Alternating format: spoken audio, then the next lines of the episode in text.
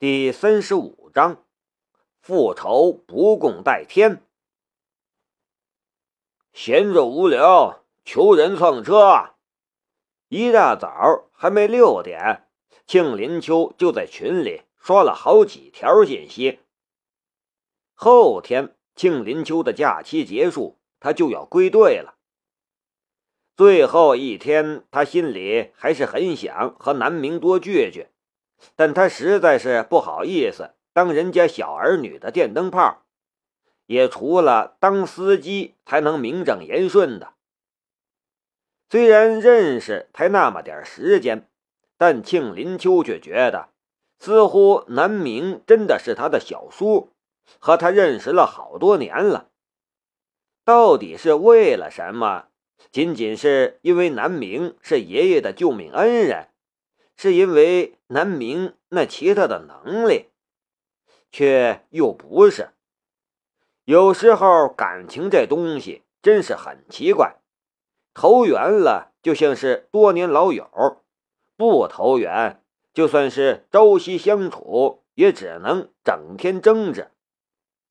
和南明投缘，连带着他和南明身边的几个人关系也好了起来。这不。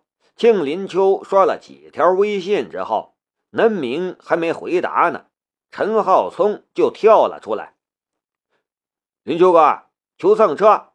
我今天去吴北市参加比赛，能不能专门蹭车？”“好，几点？我去接你。”正所谓爱屋及乌，庆林秋这几天也整天和陈浩聪聊天打屁。看到陈浩聪出声，立刻就答应下来。你不是和你那些朋友一起去吗？我当初说开车送你去，你还不愿意。陈伟跳了出来，有些疑惑。陈浩聪做了个鬼脸，没回答。陈伟并不知道，陈浩聪因为南明的关系。已经和他那几个狐朋狗友闹翻了，也是那次之后，他发现双方不能算是一路人，也看不下去那几个狐朋狗友对蒋飞腾的一阵跪舔，这段时间确实是有些疏远了。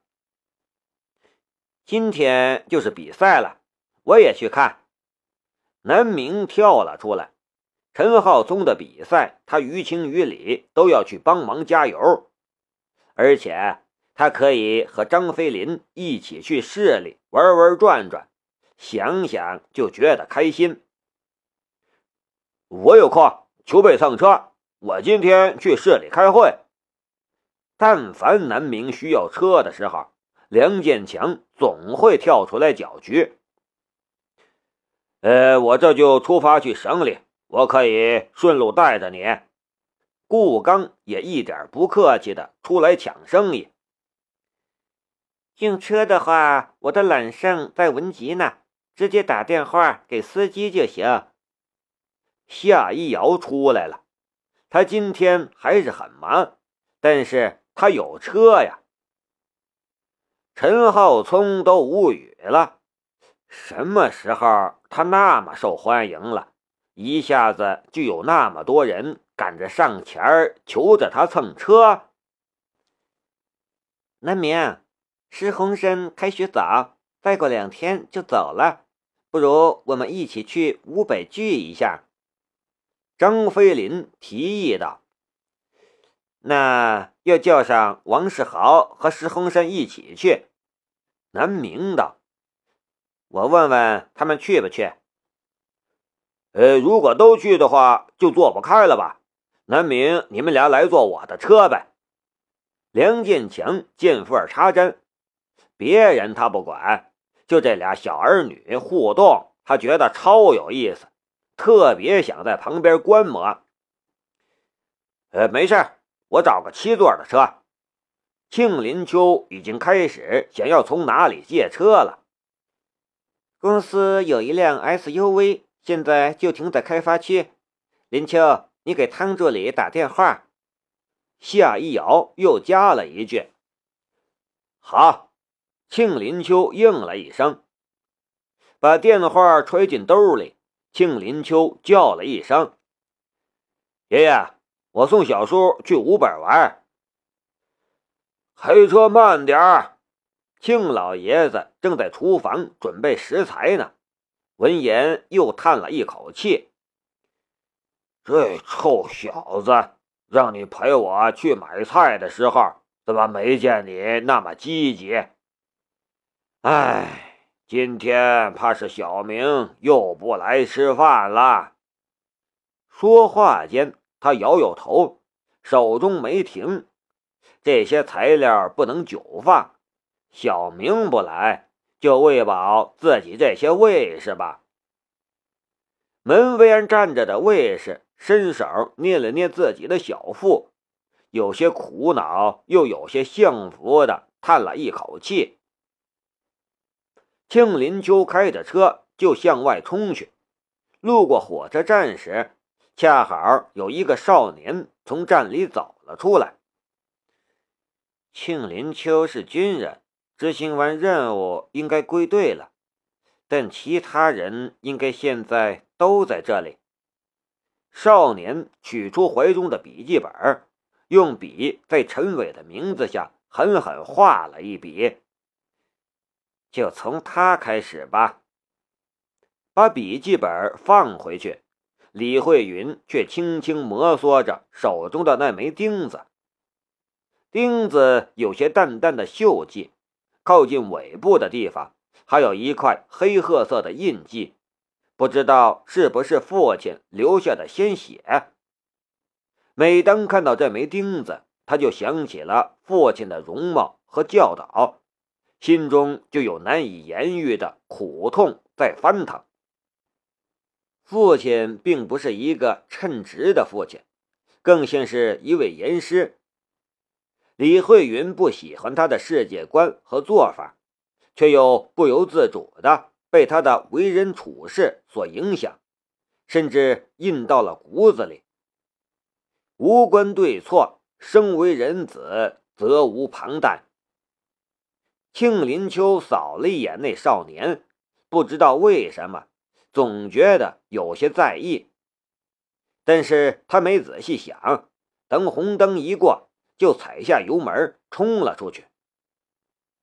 车刚刚驶到十字路口的中间，斜刺里一辆等红灯的车突然不知道发了什么神经，加速冲了出来。庆林秋车技比较好。轻轻一晃方向盘，差之毫厘的错了过去，而那辆车却如同喝醉了一般，又是一个拐弯，直直撞向了路边。被车挡住，庆林秋看不到对面路边是不是有人，但此时在路边正有一名手持盲杖的少女，小心翼翼地站在路边。四周的人看到车疾驰过来，呼啦啦一声散开来，但是少女却只听到了慌乱的人声与发动机的声音，完全不知道发生了什么。李慧云抬头看到了眼前的一切，顿时大惊，危险！他下意识的抬手，手中把玩着的钉子就射了出去，一道银光一闪。一声爆响，那辆车竟然像是被硬生生钉在了地上。一瞬间，车的冲势瞬间消失，嘎吱一声停在了那蒙眼少女面前，距离少女只有几十厘米的距离。蒙眼少女茫然无措，完全不知道发生了什么。激烈的声音，四周慌乱的人群。极大的干扰了他的听觉。就在惊慌莫名时，李慧云伸手扯住了他，低声安慰道：“没事了，来，我带你过马路。”李慧云扯着少女，低头一看，心脏就剧烈的跳了起来，身体一阵阵颤栗。不知道什么时候，车前右轮完全扭曲。宛若被火车碾过，而车底下竟然出现了一个大坑，将汽车的前轮陷了进去，而那枚钉子就安安静静的躺在坑底。李慧云的眼神居然瞪圆，他只是想要打爆车胎，让这辆车转向而已。但这是什么钉子？能够用手甩出的钉子打破车胎并不容易。李慧云本也是用了巧劲儿，打算让钉子落地时尖端朝上，借用车子自己的力量碾过去。但也正因为如此。钉子并未穿入深处，李慧云用脚一勾，钉子跳入了他的口袋里。庆林秋下车看了看，发现车主摇摇晃晃的从驾驶座里走了出来，而没有人受伤，这才摇摇头上车走了。你要过马路吗？李慧云扯着少女的手，深深看了一眼。刚才的惊慌让少女的头发有些散乱，苍白的脸上惊慌还没完全褪去，对李慧云却更有吸引力。她有一种李慧云生活中从未接触过的柔弱与纤细。生活在血火之中的李慧云所接触过的女性只有两种：女匪徒、女战士。无论哪一种，都是杀人不眨眼的角色。此时的他正捂着自己的胸口，尽力想要让心跳平复下来，面上的表情说不出的动人。谢谢你救了我，少女开口了，声音很好听。不知道为什么，李慧云觉得自己的心脏越跳越快了。但是他不能留在这里，因为他看到有交警正向这边狂奔过来。他接下来的计划不能让他被人看到。来，我们过马路。李慧云牵着少女，大步穿过斑马线，走到了马路的对面。该放手了，自己的世界里没有他的位置。这样一朵纯洁如白花的少女，又何必被自己染成血红色呢？过马路了，你能自己走了吧？李慧云问少女。嗯，谢谢你。我叫齐明来，你叫什么名字？少女不愿意放手。我叫阿云。能让我摸摸你的脸吗？明来并没有听到回答，他只听到了急促的脚步声。已经许久许久，齐明来没有如此渴望过，渴望自己拥有一双健全的眼睛。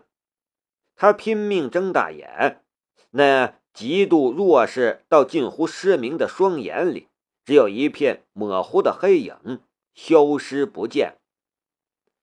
阿云，一定是一个很帅、很厉害的男孩子，就像是小叔一样。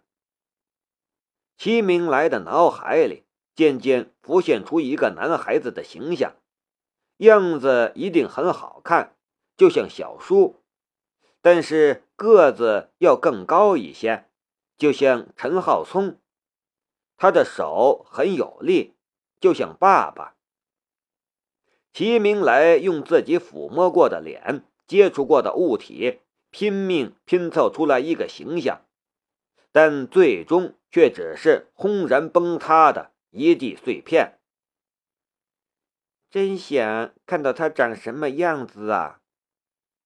李慧云站在远处的角落里，静静看着齐明来，看到他呆站了一会儿，好像抹了抹泪。心里也有些酸酸的，他不知道这种感情是怎么回事那么纤细，似乎一触碰就会断了，却又让人不舍得去碰触。或许今天这一瞬间，这一次邂逅，将会永远留在他的心里。但也只是如此。转过身，李慧云的面容就坚定起来。下一个目标，陈伟。复仇不共戴天，古来皆是如此。